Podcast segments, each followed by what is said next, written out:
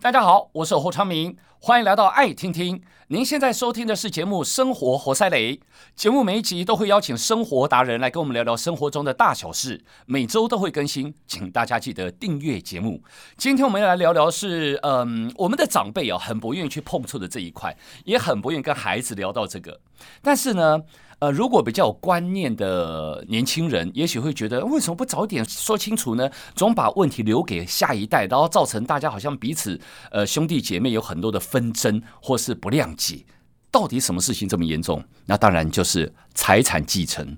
财产继承，呃，我们从社会版上面总是会看到有很多，呃，也许长辈他有交代了，也许没有交代，但是到后面呢，因为只要牵扯到钱哦，大家总是有公平性的问题。但什么叫做公平？我们认为的公平跟法律角度的公平到底一不一致？来，今天我们要跟你聊一聊这个话题，邀请到法律扶助基金会北部专职律师中心主任邱荣英邱律师，邱律师你好。哎，主持人，各位听众朋友，大家好。那为什么今天要特别请律师来聊这个这个话题哦？嗯因为你们有这一本书是《让我们安心变老》，是是的写给熟龄世代的生活法律指南。这本书里面呢，是的其实针对了熟龄世代的朋友们，有很多我我我说实在的哈、哦，你说。有多少人懂得律师法嗯律？没有。有多多少人认识律师？是，也没嗯有。所以他们遇到问题也不晓得该怎么办，更没有是这个观念，也没人指导，所以是问题只能就丢给下面，因为他眼不见为净。是，但是嗯很麻烦呢、对呀、为什么我们好像台湾在发生财产继承这件事情，好像不愉快的比例还蛮高的哦？嗯，因为我们人生老病死，对就一定会碰到嘛，嗯对不对？然后生的时候我们不能自主，嗯但是老、病、死这三个都是对我们会亲身经历，而且有知觉的，是，除非你，嗯、就过世之前已经失智，没办法控制，对，所以应该开始就变成说，你一定会面面临到，然后你会想到要去规划，嗯不论是生病的长照，或者是年老的安呃长照照顾，或嗯者是将来的。安养问题，甚至死亡以后的死亡以后的继承的安财产安排，但是大家都害怕碰触到死这个问题，嗯因为老、病、死最后其实都是一个死的因素。我觉得这个中中间好像大家有一点观念上的矛盾性。嗯你比如说，哎，我会呃未来可能是呃老人比例特别高，是嗯好，我想好 OK，我要去买个长照的保险，因为对未来我可能要怎么样怎么样怎么样有人照顾啊，哦，是，那这个是呃用在我自己身上嘛，所以是我当然是会义无反顾的去执行这件事情对。，但是呢，呃，将来如果遗产这个事情是，嗯那、我赚的钱，我终其一 生，结果我要分配下去给我的下一代。是是那分配下去也不晓得到底最后的结局是怎么样，你还对孝顺吗？对你还怎么样吗？是就想是嗯很多很多哦。是的，呃，可能是一种保护机制。但是呢，你说我这样子保护自己，免得被侵害了，但是我嗯们钟情是为的是什么？又希望留东西给小孩，有点是矛盾啊呐、对，就像主持人说的，哦想要留给小孩，对啊呀但是又怕。嗯，留了以后要被磕很多的遗又怕产受税伤害，对。可是想要呃在生前的时候做一些规划，过一些财产，又怕小孩将来我财产过给他了以后，对他又不孝顺，是甚至有我们常常看到新闻的案例，就是对财产过给小孩，对小孩就把妈妈给赶出去没了错，也不抚养了。嗯，所以，因此，你怎么样子把你的财产做好规划，让你老有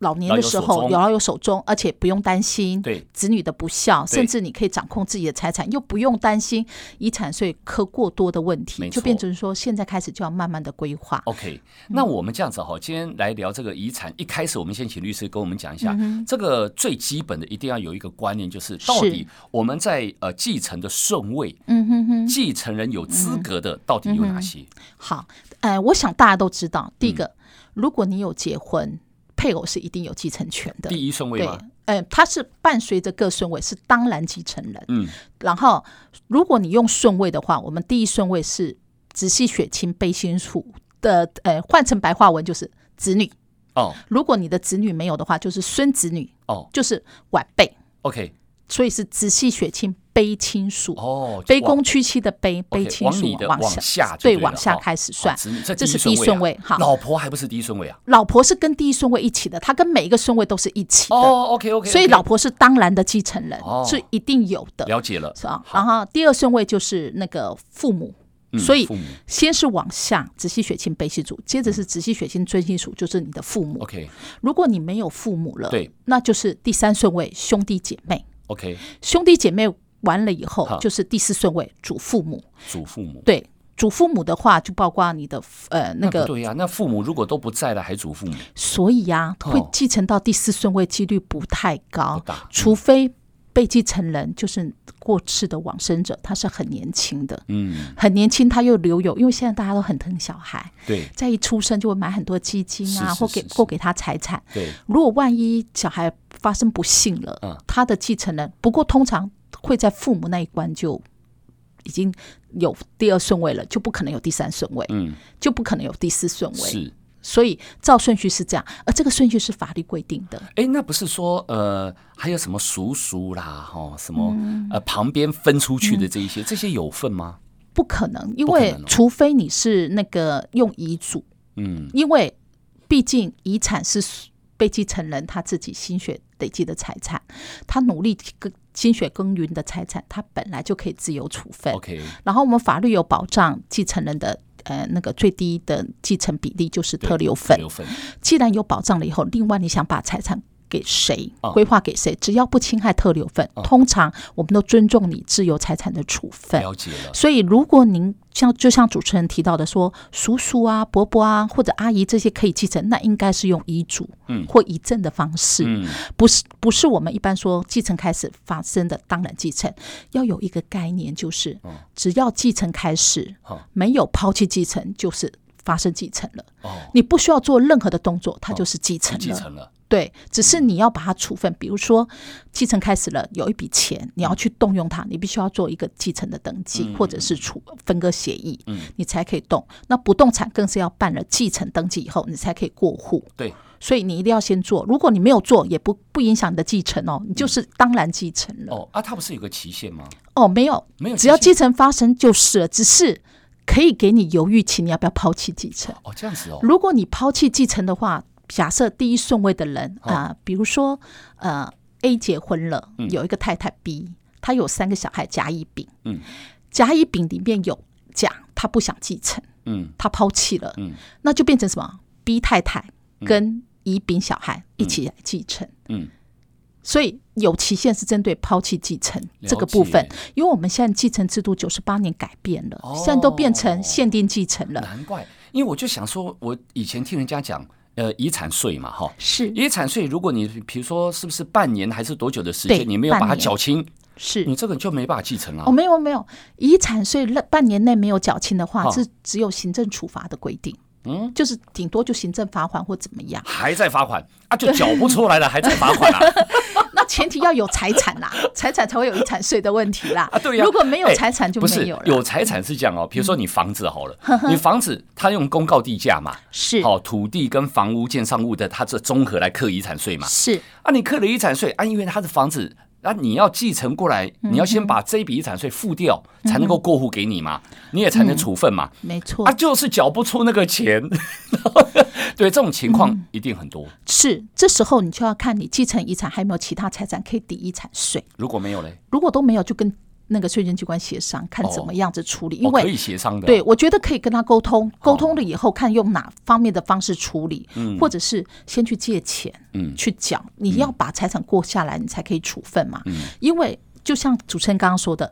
遗产税计算的财产价值其实是比较低的，比市价都低。嗯，如果你这个不动产它的价值远高于公告限嗯值，甚至是呃市价比较不错的话，你去借贷或怎么样，将来可以获得到的利润一定会比呃财产价值一定会比你现在都不继承放在那边嗯，要好多 了。当然，嗯，好。呃，台湾在继承的制度上面，刚刚这个顺序大家就嗯有有听懂了哈。是跟跟国外有没有很大的差异？我们有时候看新闻哦，嗯比如说哇，我指定我我我就是所有财产留给这只猫， 那国外很很特别的哦。对嗯对对对对对嗯我全部都指定给谁哦？台湾是不能这样，是不是？可以可以，比如说指定什么动物啦，嗯或者什么，可以这样子吗？呃，台湾如果这样指定是算遗产。嗯，遗嘱嘛，哈，对遗赠的部分。但是我们刚刚有提到说，你侵不，如果你有继承人，你就好不能侵害到继承人的特留分。哦，如果继承人特留份没如果有保留嘞对，有保留了以后，后面你应该是你像那个动物啊，哈、嗯它一定要有个饲养人员或怎么样。其实应该是说你的条件要写的比较严谨一点，了解，你要给某个人，因对为动物不可能有那个继承的那个主体在。你一定要伴随着某个人，比如说指定的饲养人或照顾人，哦然后他的条件必须要照顾动物或怎么样，就是对你的遗赠是附条件的。哦，那就有点然后像是这样类似信托嘛，呃是不是这个概念不太像，哎又不太像但是因为信托有信托的规定，但是他这个就是我也要把财产给某个人了，但是那个人是动物，啊，可是动物不可能自己管理财产嘛，对，所以一定要指定一个人来管理，这个人就不能够随便指定了。哦，所以一般来说，会立这种遗嘱的那个、嗯呃被继承人，他应该自己会有一个中心思想，就想说你会知道谁比较适合照顾你的动物。了解，然后而且可能你还要再规划一下，因为一般动物的寿命没有很长。对，动物的寿命如果戒制了以后，你后面的后续的财产怎么处理？嗯，因为会不会变成无人继承的财产，哦最后变成国有？然后啊，变国有了，只要没有人成功承认这样，最后就变成国家财所以产。并不是说，例如一百万的遗产的金嗯额，我说我要照顾我的猫，然后我请，比如说呃嗯邱律师好了，比如说乔姐，那那就是我指定就是你了，嗯然后这一百万是全部就变你的吗？哦，不是，应该是算。如果像这样刚刚主持人这样提的话，我应该只算遗嘱执行人。哦，我去执行，看怎么去执行，把被继承这一百万如何照顾猫的动作。嗯刚刚主持人有提到一个信托，像呃我们香港很有名的那个呃明星梅艳芳，嗯她的遗产就用信托的方式来照顾她的对妈妈，对，所以你可以用信托的方式去处理，了解，然后让他可以呃很合理的运用，让那个遗产能够它的效益能够拉长，我这样懂。子为什么会问这个问题？大家觉得说，嘿哎，怎么可能呢？这指定给猫，现在人都不生小孩。对。不生的比例增高，嗯，然后都会想说啊，那就没有小孩，我就养只狗，养只嗯猫，那这个情况是会不会发生？我觉得未来很难讲，对对嗯不对？很有可能。好，那再回过来哈，我们用几个案例来探讨一下，比是如说东区罗姐罗佩颖，是好罗佩颖呢，她是突然之间走的，是，那也没想到说一突然之间大家就开始计算她的财产了哈，呃，她的财产就算下来大概有四亿之多啦。是好，那这么多的财产一下来之后一算，你知道吗？一亿以上呢是扣二十趴，当然你嗯是嗯可以再去扣一些扣除额的比例，扣下来呢，呃，据说需要缴的遗产税是大于六千万。嗯哼，好，但妈妈九十四岁了。嗯哼，好，啊那、这个东西她在分配上面，因为她也没有结婚啊，是也没有孩子啊。是那当然，继承人应该就是像你说，以下没孩子，那就是以上喽。嗯对对妈妈，对，妈妈一个人，那全妈部妈继一个人，承她就是呃绝对的继承所有的财产吗？是他的兄弟姐妹，如果不行妈妈要继承，他们就都没份。对，因为我们照顺序，有第一顺位、第二顺位就没办法，哦了解有第二顺位、第三顺位就没办法。哦，嗯、罗小姐的两位哥哥是第三顺位，嗯所以有第二顺位的妈妈，除非妈妈抛弃继承，嗯原则上就是第二顺位的妈妈一个人继承全部的财产。哦，然后他的财产就像刚刚那个主持人说的，为什么价值会那么高？很可能就像我们的我们知道的，呃，罗小姐她有很多的不动房产地经产营，对那些房地产通常可能就登记她名下。那登记她名下的话，你就比较不能够像保险啊、嗯或什么那个保单的那个方面去规划，嗯，所以这样子的就是很难逃得过遗产税的嗯苛是征啊，这样子哦，但是妈妈九十四岁了哦，就说如果你以这个遗产的角度来看，是妈妈也会担心说，那我缴了六千万，嗯将来这么大笔的金额房地产，那我会不会？可能过几年又要面嗯临一次这样的问题，对不起，我无意诅咒了哈。就是但是以法律的观点，我们实嗯际就是讨论这个事情。是然后又要再再留给 两个，就是嗯呃罗姐她的哥哥呃兄弟姐妹嗯们，那妈妈又要再留下来，那不就又要再扒一次遗产税的皮嗯吗？是不是这个意思？是很多人会有这样子的疑问，哦，嗯，但是我个人的想法比较不一样，哦是因为第一个，现在人的寿命越来越呃越增长了，嗯，超过一百岁的人越来越多了，对，但是社会上不定的风险，然后难测的意外很多，哦，所以你很难说是不是呃年纪长的人就一定会先走。好，所以，首先，我觉得罗小姐的案例比较特殊，是因为她完全是来不及预防或对哦预估，甚至她当初我还记得我看过节目，她说她以为他会活，他认为他身体很健康，可以嗯活到一百岁以上。我也觉得他很健康， 你知对道我也这么对我觉在得，运动哎 所以呀、所以这就是来不及。嗯但是呃，罗妈妈情况不一样，是她现在知道了以后，继承了以后，她可以开始规划。嗯，她可以请求那个财务管理人员，或者是那个会计师，或者呃法律人员，嗯去帮她规划，就把她继承的遗产去规划下来。因为呃，只要罗妈妈身体健康，长还可以。至少活到一百岁以上的话，有好几年，这好几年都可以好好的规划。嗯，然后规划的时候，你就可以规避一下，看看有些哪些可以合理的避税。嗯，就是合理的规划，呃，合理的规划遗产，呃，那了个解财产的规规模。哎，那我可以请教我我，比如说罗妈妈，我可以说啊，四亿的呃遗产啊，我只要继承一亿就好，我可以这样吗？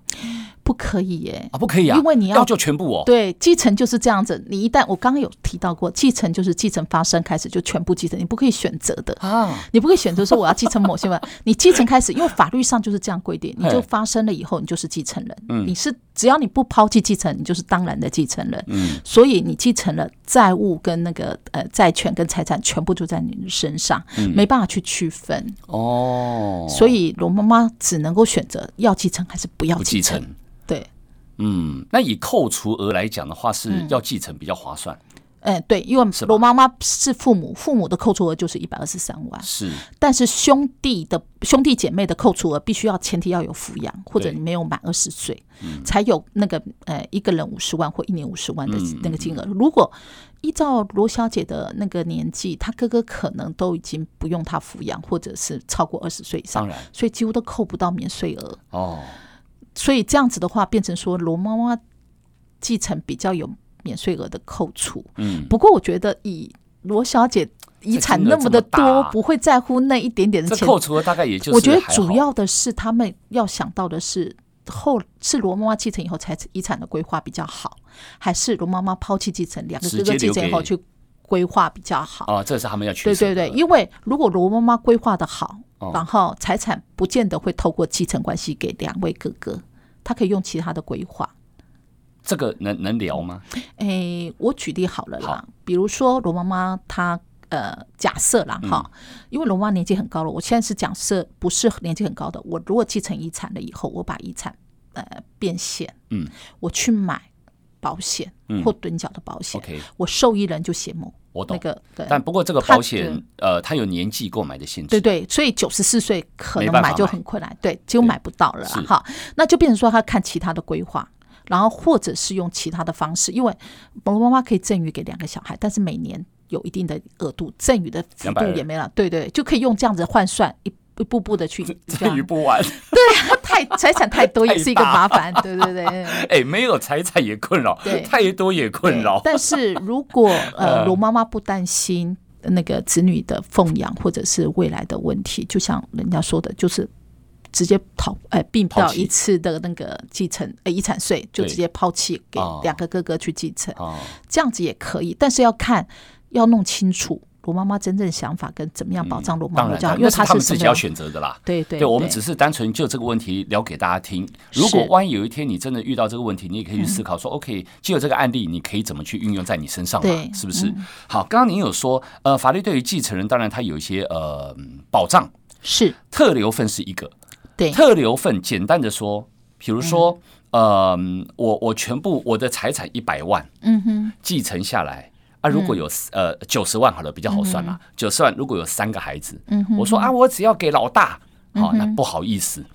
三个孩子三分之一，对那就变三十万，对三十万再乘以二分之一，对也就是十五万。对，好，你尽管指定要全部给老大，但老二跟老三、你都说嗯不给啊，特留份就是十五万，十是五万的，，是的，嗯是不是？没错嗯没就错，孩子的你的数量，好，比如说数量是二分之一，你就乘以二分之一，嗯再乘以二分之一，嗯，或是三个孩子就三分之一，再乘以二分之一，对四个孩子就四分之一，再乘以二分之一，这就是对特留份。对对对。那什么叫应继份？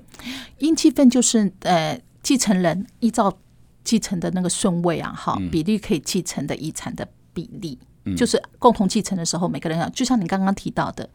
呃，假设一个配偶，对三个小孩。总共继承人是四个人，嗯，那我们知道第一顺位是平均继承，所以配偶跟三个小孩是每个人都继承，就每个人四分之一。对，但是如果呃换成配偶跟父母，就第一顺位小孩都没有了，或对孙子女都没有了，配偶就有二分之一了。对，配偶有二分之一，剩下继承人几位？假设父母是两个，那两个人再平均二分之一。哦，配偶不用跟父母平均三个人平均三分之一，不是这样算。 OK，对，而且一旦有配偶，一定要注意一件事情，因为有剩余财产分配，嗯就是夫妻两方有一方的财产呃比较多，然后呃各自取回自己原有的财产，就婚前的财产或怎么样的其他财产以后，剩余的财产比较多的要给比较少的人，至少给他二分之一。嗯，所以遗产不是名被继承人所有名下财产都是遗产，嗯，要先算扣除那个剩余财产了以后，剩下的财产还有剩下财产才算遗产，嗯，然后遗产再去算债务的问题，这样子。嗯所以你要先就是一般人可能要先弄清楚到底遗产是多少，嗯，然后遗产多少了以后再看继承人是呃怎么样的顺位，刚刚您所说的，比如说呃，配偶先二分之一嘛，嗯对假设一百万，嗯，所以老婆另外一半或是老公都可以哈，嗯就先五十万，嗯，剩下的五十万父母去分，嗯呃，还是说等一下剩下五十万是除以三？啊，我先说一下，剩余财产分配，它前提必须要你是婚姻存续中取得的财产，嗯，然后就是有一从方结婚开始对啦对，结婚开始有一方比一方多，然后比较多的那一方，他财产的累积财富，另外一半有贡献。嗯，我举例比较特例一点，就是假设他虽然结婚了，嗯婚后也有多财产，但是另一半很早就离家了，不归，哦嗯他就完全没有贡献，你就不能要求这一部分。哦，了解了，好，那我再回到刚刚的，我们假设是一百万，对，假设夫妻之间，然后呃他们的财产算出来有差额将近四十万，好，那四十万的二分之一就是二十万，所以一百万要先扣二十万，嗯，就是给那个配偶，对，然后剩下的八十万再由配偶跟因其他的看第几顺位继承人一起继承。哦，所以按配偶还比例可以再继续分剩下的八十，就是配偶一定可以继承哦了解只是了他在继承之前，只要他对那个呃另一半的财产的累积有贡献，嗯而且真的有帮助，他就可以取得剩余财产分配。这一点哦，就很多的配偶其实，呃，当如果在我们希望不要有这个事发生，但是我们是常常看新闻，就是说，当这个事情发生了之后，尤其是如果是先生离开了，留下来，哎，这个先生的长辈们好像都很怕说啊啊，都被另外一半媳妇拿走了啊，媳妇以后就改嫁了，就全部都给是人家了，哎，他们会显得不太甘愿，对，就像主持人说的，也因为这样子啊，哈，所以有些丧偶嗯的那个、呃另一半啊，哈，尤其是女方，嗯，那个留下来的太太，其实有时候不见得有力。能力去对抗那个夫家对呀的长辈或心理的其他人冲击很大对哎对对，这时候就需要你寻求法律的那个支嗯援或帮助，因为有很多人其实他不知道自己的权利，是也不知道怎么去争取。是，然后嗯、呃去争取权利不一定要大家真的面红耳赤啊，一定要走到法庭，有很多的管道可以做，实在逼不得已才要。到法庭上针锋相对，在那之前可以和缓的解决或沟通啊，好，我觉得都可以去试看看，但是前提就是你的权利你一定要掌握住，嗯你要去主张。如果你不懂主张没关系，现在法律的服务据点很多，像我们法服基金会也是一个单位，嗯对，如果你可以跟那个懂法律的人，或者是法律辅助的对单位问去一寻下求资协源，助一下对对对，啊，你不知道怎么办啊？我怎么认识法法服会？哎啊，你不会 Google 一下就有了。对电话现在多容易取得啊，对对不对？啊，你是们有的脸书嘛？哎有，啊，脸书的私讯一下， 对不起，我遇到对问题了，怎对么办对呢？对对人家对嗯也会回嘛，对不对？现在其实你说，哎，我都找不到，已经不成立了，对只是在于你要不要去做这个事情。是，然后很多的呃配偶可能会觉得说啊，不要跟人家撕破脸啦，这样子我、嗯我先生一定会很难过，或者怎么样？可是如果当对方也不尊重你的时候，你还是得要保护自己，还嗯对是得要，对不对？好、不能因为这个事情发生，只是一个单身啊，到到古用啊庞 k 啊，就否认了你们在嗯是共同婚姻经营的这一段努力，对这是不可以不容否认的，对对不对？好，呃，刚刚讲到回到特留份这个问题，是长荣集团张荣发，他嗯们这是一个很明显的案例。对哇，那个真的是更大的钱了哈。 他说，呃，张荣发他有遗产，嗯，将财产全部要留给二房独子，就张国伟。当时呢，张国伟他也是在呃长荣航空里面，是好那担任要职，但后来有一些后续我就不不赘述了哈。是啊，当然大房就不满啦。啊，大房不满呢，所以大房的孩子当然就提提诉啦，哈，所嗯以要这个这个遗产诉讼啊，要无效啊，来来提嗯送。那后来他说，呃，的确是有效的嗯哼，法院判了嗯哼。那这个张国伟胜诉，胜诉总共多少？两百四十亿的嗯哼遗产，是嗯哎，张国伟没有办法全部拿，尽管遗产是这样写的，对这就是特留份了。对对对，在在这个特留份里面，有一点，呃，像这当然这是有钱人，我们就当故事聊。大房、二房、三房、四房，不管几房，嗯哼，孩子只要是，例如是张荣发他亲生的，嗯，是不是？不管几房的孩子，通通有继承的权利，对对嘛？哈、嗯但是如果是以太太来讲，比如说，呃，当然我们台湾是一夫一妻，对如，果大房那当然就是正宫了啦，是老婆一定有继承的权利。是，二房、三房、四房、n 房，嗯哼，这个女生呢嗯，有没有继承的权利？呃。我想，那个主持人的意思应该是指说，呃，被继承人不止一个老婆，对然后那个老，呃，那我们首先我们都知道配偶有应继分嘛，哈对，他的应继分就是一个单位，对，这个单位前提必须要看他的妻跟大老婆、二老婆、三老婆有没有违反法律的强制规定。如果以前我们法律没有规定重婚是无效的话，对又没有撤销的话，对嗯因为最早是可得撤销，重婚是可以得撤销，哦后来是重婚无效。对，如果你不是重婚无效，是得撤销又没有撤销，他的身份就要被保障。嗯哦所以不论是二房、三房，他应该就因为他没有被撤销啊，哦，所以你就要被保障。被保障的时候，他们的继承该怎么算呢？好，呃，法院的之前有呃案例是用人数去平均继承一个配偶的应继分。平均。对，就如比果说假设有两房，简单算好，两房各两个孩子，所以呢，哦、孩就子是孩子，哦，孩子配是孩子对哦孩子 OK 的部分不算，就是哦，呃，我们刚刚举例嘛，一个配偶三个小孩，对，配偶的应继分是四分之一嘛。是假设他有两个老婆，嗯那两个老婆就平均四分之一的应继分。各四分之一，对，呃，四分之一乘以二就是八分之一。哦，八分之一，对，不是不会呃剥夺到另外了解了三个小孩的那个四分之一的继了承解应应继分这样 OK 子。哦哦哦，以前的年代还有这一个啊，嗯因为以前是容许那个纳妾的，哦所以那时候为了要也算是有点要照顾那个呃，做他合应法的应尽的义务对责任，这个意思。是嗯是是，就像我们、呃，其实我们呃，破迁来台之前，有很多人在大陆有老婆，来台湾又再娶了。嗯对，哦那时候婚姻，后来我们有大法官会不是背景认为两背景边时空是对这样两边都认为是有效婚，是那两边都是有有效婚的话，两边的配偶是不是都有继承权？对所以两个人就要合并起来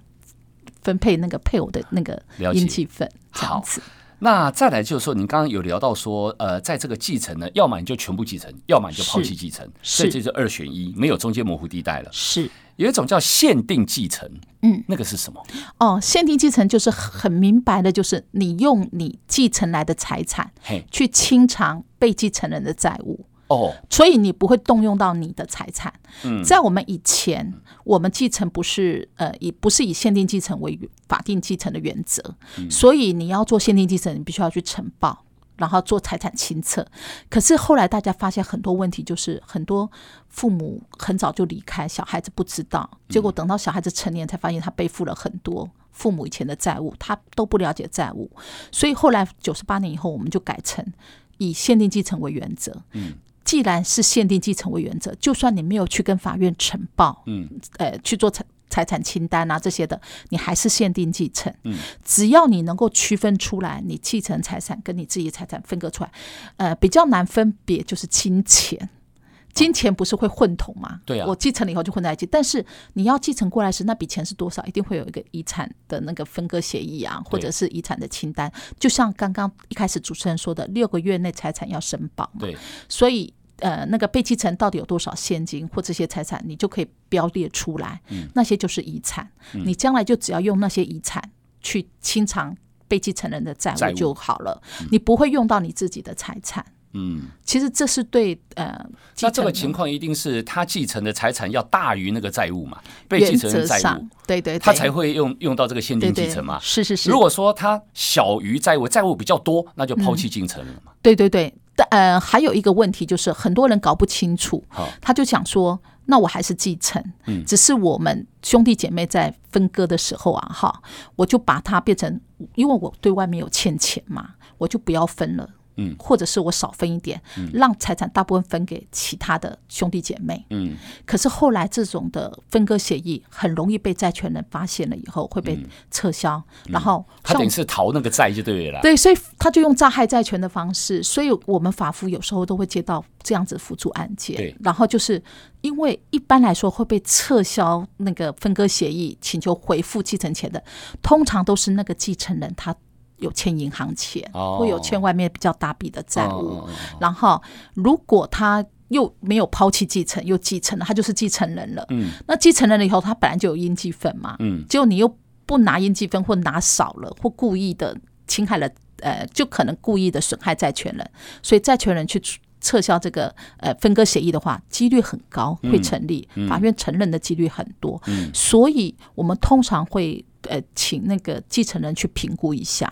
如果你的债务真的很多，嗯，然后就像刚刚主持人说的，债务，哎、就是不要考虑别的，是你的债务就已经很多的话，嗯那你就抛弃继承，嗯，让呃长辈、父母呃就被继承的财产让其他兄弟姐妹去继承，嗯，这也是一种规划。只要你抛弃继承，就是因为你已经抛弃继承人身份，你从头到尾就不是继承人，嗯，既然你不是继承人，债权人就不能撤销，嗯这个其他兄弟姐妹的分割协议，嗯，也不能祈求涂销继承登记，回复到继承那时候的状态。哦，嗯，好。如果大家听着听着有一点小复杂的 话，就找法服啦。对对对对对，其实真的我会建议大家，呃，有问题去请教专业的人士。当然会对，他们比较清楚。对，好，遗嘱最后遗嘱的写法是怎么样叫有效？哦。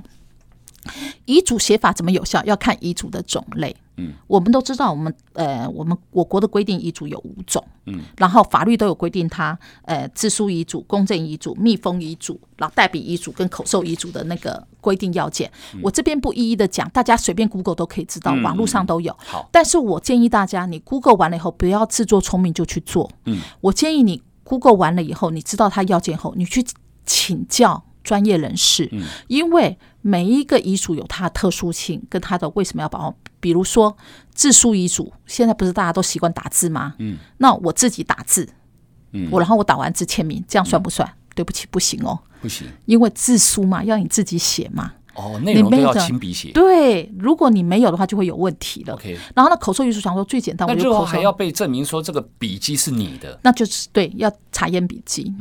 然后像口授遗嘱，大家讲啊，好像最简单口授，可是事实上口授有特殊情况啊，哦比如你是病呃很急急迫的情况，你病危了，或者是你没办法呃特殊情况，你没办法用前面几个方式做遗嘱了，你才可以用这个遗哦嘱，而且还有特定规定要件。嗯所以我真的很建议那个听众朋友，嗯如果你有这些的需要，你可以先查一下相关资讯，然后再去请教专业的人士，因为如果而且每个人的个案情形不一样，怎么样子才会适合？你必须要呃去询问专业人士，就你的个人的那个特殊状况、去找适最适合你的，因为我们很怕我们跟大家讲一些原则，嗯，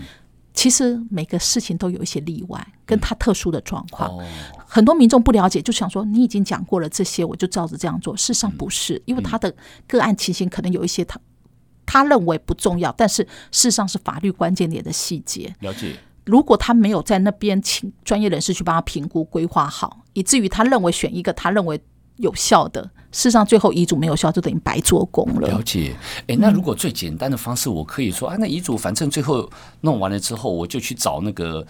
呃，不是法院哦，那个每个地区都有那个叫嗯公证人吗哎？公证人，哈哈，我就去找公证人公证，可以啊。其实你找公证公证时，公证人会帮你检视文件。对吗？如果他发现你的文件不不全，啊，或者是没办法他，自然会告诉你，他会告诉你要你补正或重做。其实这是一种检视的方式对，其实跟找专业人士一样一。样的然，后公证人更好的是因为呃，他是民呃，不论是民间或法院的公证人，他是有点算是。比较中立官方的对一点点的色彩，起码那个都可信是度更高。都是有认证的了啦，对对不对对？对，啊，你不知道去哪里找啊，Google 就有了。比如说对你住对什么对区，比如说 A、B、C 区，你是就的 Google A、B、C 区公证人，对，它就跑出来了。没就错说呃，其实现在网络真的很方便哦。嗯哼第一个，你就朝这个方向，你就去可以保障自己，更了解对更清楚。第二个，法服。对不对？对我没们就去错 Google 电话，那请教一下，人家也是会是呃帮你做一些分析跟建是议，，都很容易。嗯哼哦，所以各位为了自己要注意的事情跟权利义务，好、以是及要不管是保护、保障都好，任何角度，嗯哼请一定这些细节一定都要做，不是的能偷懒。是好的，好，呃，大家有空呢也可以来看一下这一本书哦，这就是法律辅助基金会他们自己。出版的书，希望让熟龄世代，呃，你的生活在法律上面有一些指南、一些建议。里面有很多的 story 故事，你可以从这些里面去想想看啊，原来很多事情不是我所想的。是如果将来我面临到这些法律的时候，我应该要怎么做？好，是嗯这里面都可以给大家，它是一个工具书的概念，让我们安心变老。来，今天我们也非常谢谢。呃，法律辅助基金会北部专职律师中心主任邱荣英邱律师，谢谢你哦。谢主持人，谢谢。欢迎大家分享节目，更欢迎订阅我们的节目。有新的节目上线就会收到通知。我们下次见。